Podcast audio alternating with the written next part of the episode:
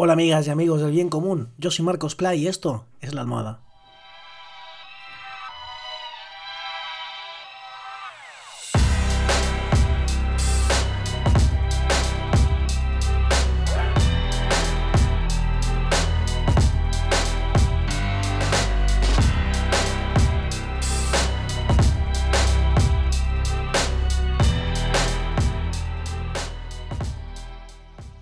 ¿Qué tal? ¿Cómo estáis? Hoy es el último programa de la segunda temporada, más que nada porque mañana es septiembre.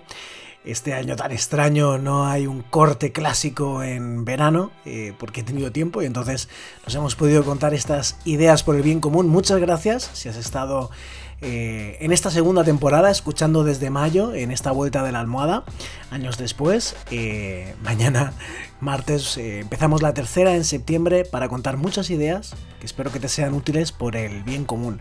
Hoy quiero contar cómo la playa la playa, mi playa de referencia en la que me he criado, la playa del Parque Natural del Saler, un sitio eh, con un montón eh, de aspectos que la hacen única eh, y a trocitos, ¿no? muy bonita, pues seguramente si tengo nietos, si no hacemos nada, no van a conocer playa ahí.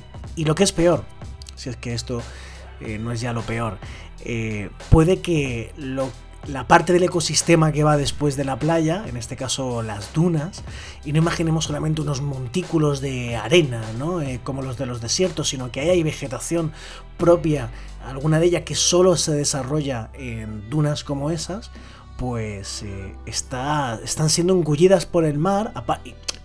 Y aparte del desastre ecológico que eso supone, es un desastre económico y es un desastre, mm, os diría, social y cultural porque ese Parque Natural de la Albufera, aparte del valor eh, de ecología que tiene, de naturaleza, es un sitio interesantísimo para aprender cómo las personas, eh, pues eh, a veces metemos la pata hasta el fondo en nuestra relación con la tierra y destruimos esa naturaleza, pero luego lo intentamos hacer mejor y la recuperamos, pero luego volvemos a meter la pata y volvemos a destruir y todo eso se puede ver con la playa del Saler. Y voy a intentar explicarme eh, con el objetivo siempre esta almohada de no ser un estudio académico, quiero recordar, sino unas ideas antes de irnos a dormir que tú puedes escuchar cuando quieras, por supuesto, por el bien común. ¿Qué es lo que pasa en la playa del Saler de Valencia del Parque Natural de la Albufera? Lo que ocurre, tengo una foto delante que creo que es la que mejor me va a dar la referencia, es una foto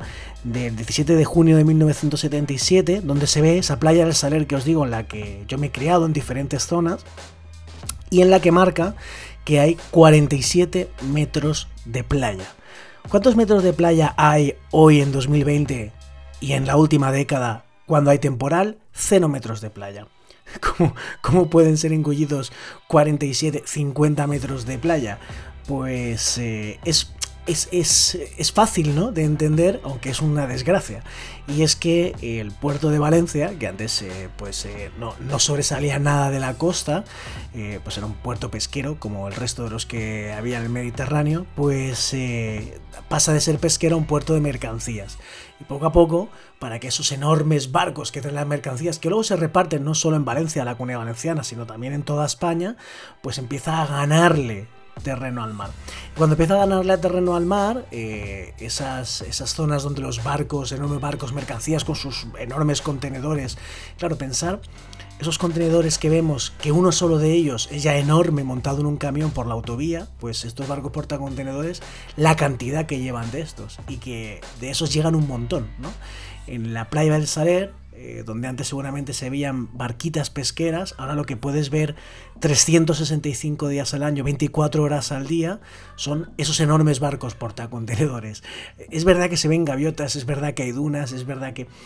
Pero también ves eso ya forma parte del paisaje. Es decir, creo que no hay ningún momento en el año eh, que puedas ir a la playa que la vayas a ver sin algún barco portacontenedor o de pasajeros, aunque estos son más raros que los de que los portacontenedores. Siempre hay un tráfico ahí de barcos que llevan mercancías. Y como digo, para poder acogerlos, el puerto ha ido creciendo a lo bestia.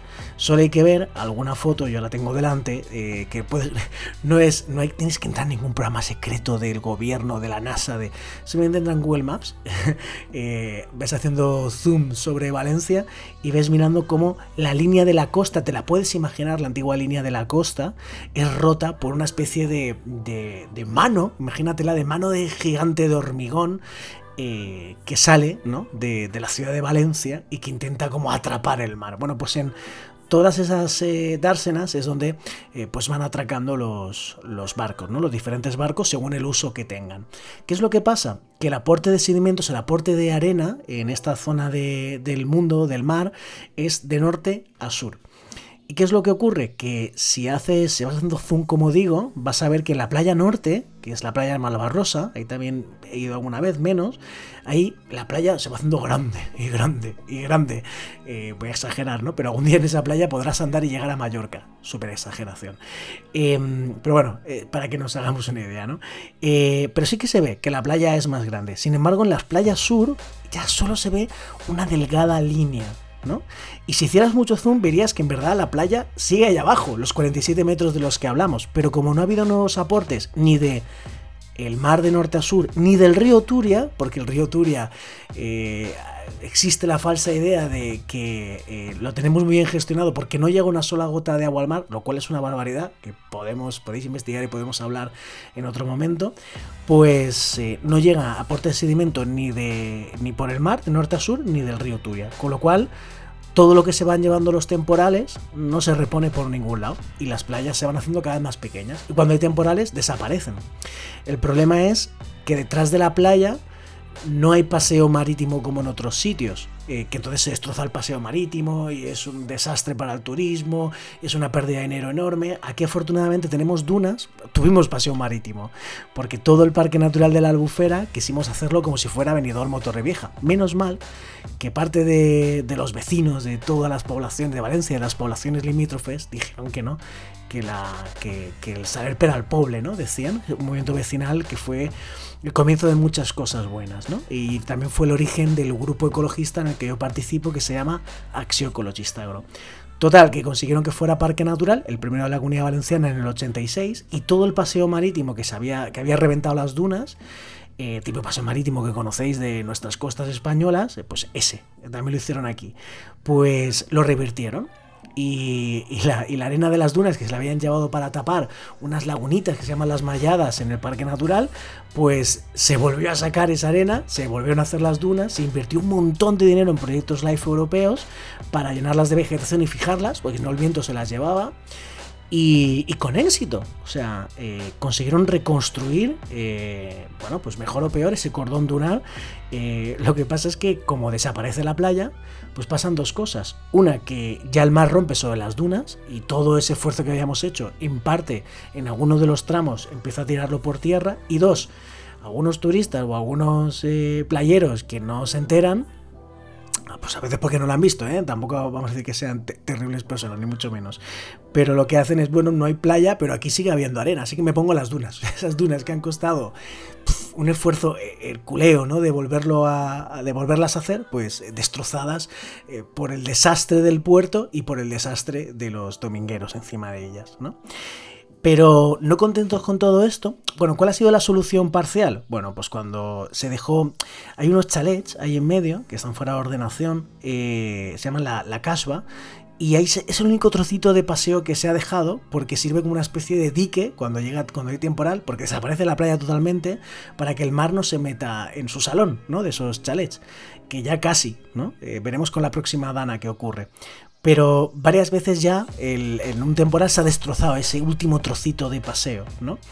Em, bueno, pues pasando esto, eh, se ha repuesto la arena, eh, se, pues, se draga a veces del fondo marino, que es un desastre ambiental también, y se, se, pone arena nueva, ¿no? Eh, ya que no llega de forma natural, se pone de forma artificial, pero eso vale muchísimo dinero que seguro que os podéis imaginar muchas cosas en lo que lo podríamos invertir. Ahora estamos a punto de empezar el curso escolar y hay muchas demandas eh, para protegernos del virus, ¿no?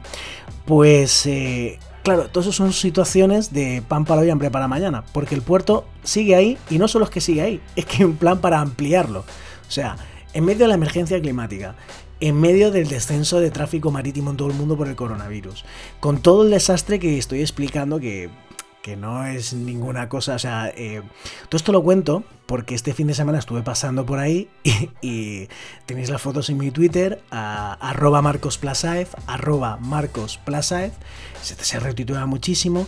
Em, y claro, eh, de repente paseando, pique el mar, eh, o sea, las sombrillas típicas de la playa que cuando las ponen aún queda un trozo hasta el mar, las papeleras que aún queda un trozo hasta el mar, la torre de vigilancia de Cruz Roja que aún queda un trozo hasta el mar, donde las colocan, pues estaba en medio del mar, ¿no? ¿Por qué? Porque eh, por todo lo que os he explicado, ¿no? Eh, resumiendo. Em, entonces, eh, resulta que no contentos con eso, pues eso, aún quieren ampliar el puerto. Entonces, bueno, un desastre absoluto del que quería haceros partícipes para que también podáis alzar la voz y que de forma, aparte de presionar ¿no? Eh, eh, políticamente, em, hay una cosa que también podemos hacer.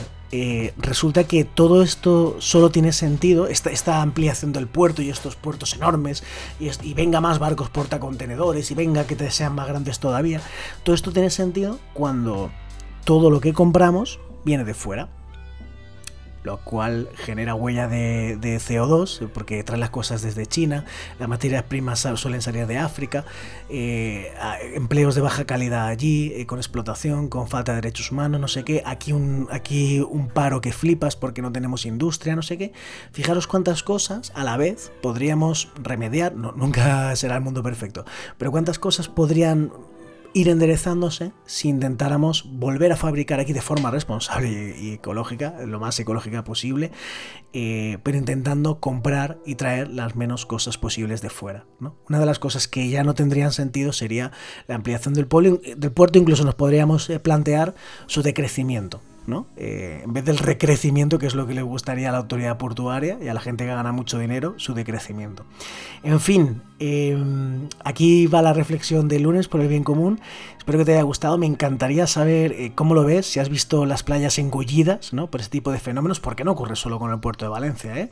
Siempre que hay un, recrecimiento de estos puertos ocurre. También nos han escrito que en Gandía y en más sitios, ¿no? en Pusol, en bueno, cuéntamelo en arroba marcosplasaez, en Twitter, Facebook, Instagram. Voy a seguir hablando de todas estas cosas. Dale el botón de seguir porque nos espera un curso apasionante hablando del bien común allá donde lo escuches. Y esto cuesta tiempo y dinero, así que porfa, eh, dale, dame un empujoncito económico, aunque sean 2 euros al mes, en patreon.com barra marcospla, patreon.com barra. Ya sabes que lo existente no agota lo posible.